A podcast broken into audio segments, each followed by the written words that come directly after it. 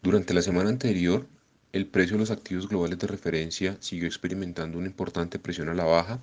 en un contexto caracterizado por la elevada volatilidad y un deterioro importante en las perspectivas de la economía global. El índice Standard Poor's cerró la semana con una pérdida de 5.8%, lo que en el acumulado del año explica una variación cercana al menos 23%. Algo similar se observa en Europa y en Japón, en donde en la semana se observó un retroceso cercano al 5%.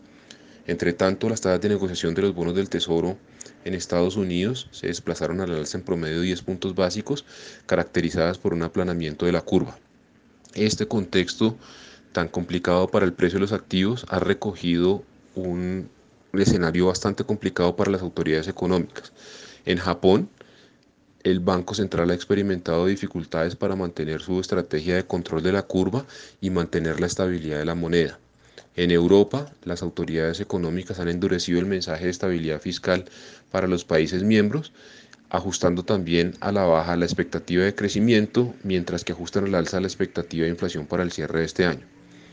De todos estos anuncios económicos, el más importante sin lugar a dudas es el que hizo la Reserva Federal al incrementar en 75 puntos básicos el rango efectivo de su política monetaria, ubicándolo entre el 1,50 y el 1,75 y ajustando las expectativas económicas para este año.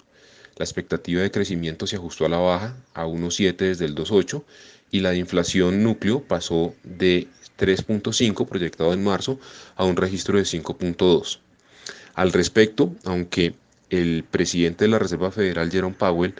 mencionó que no tiene noticias de que, que sugieran o respalden una eventual desaceleración fuerte de la economía de los Estados Unidos,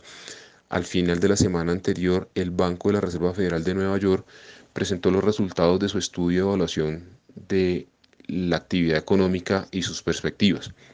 Los resultados importantes del estudio sugieren que la probabilidad de un soft landing están tan solo en el 10% y que la probabilidad de un aterrizaje fuerte, un hard landing de esta economía están cercanas al 80%,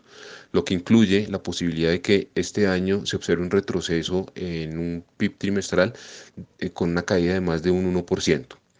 En la semana que se inicia, los inversionistas siguen atentos a estas perspectivas de la economía global y a las acciones que pueda implementar la administración Biden orientadas a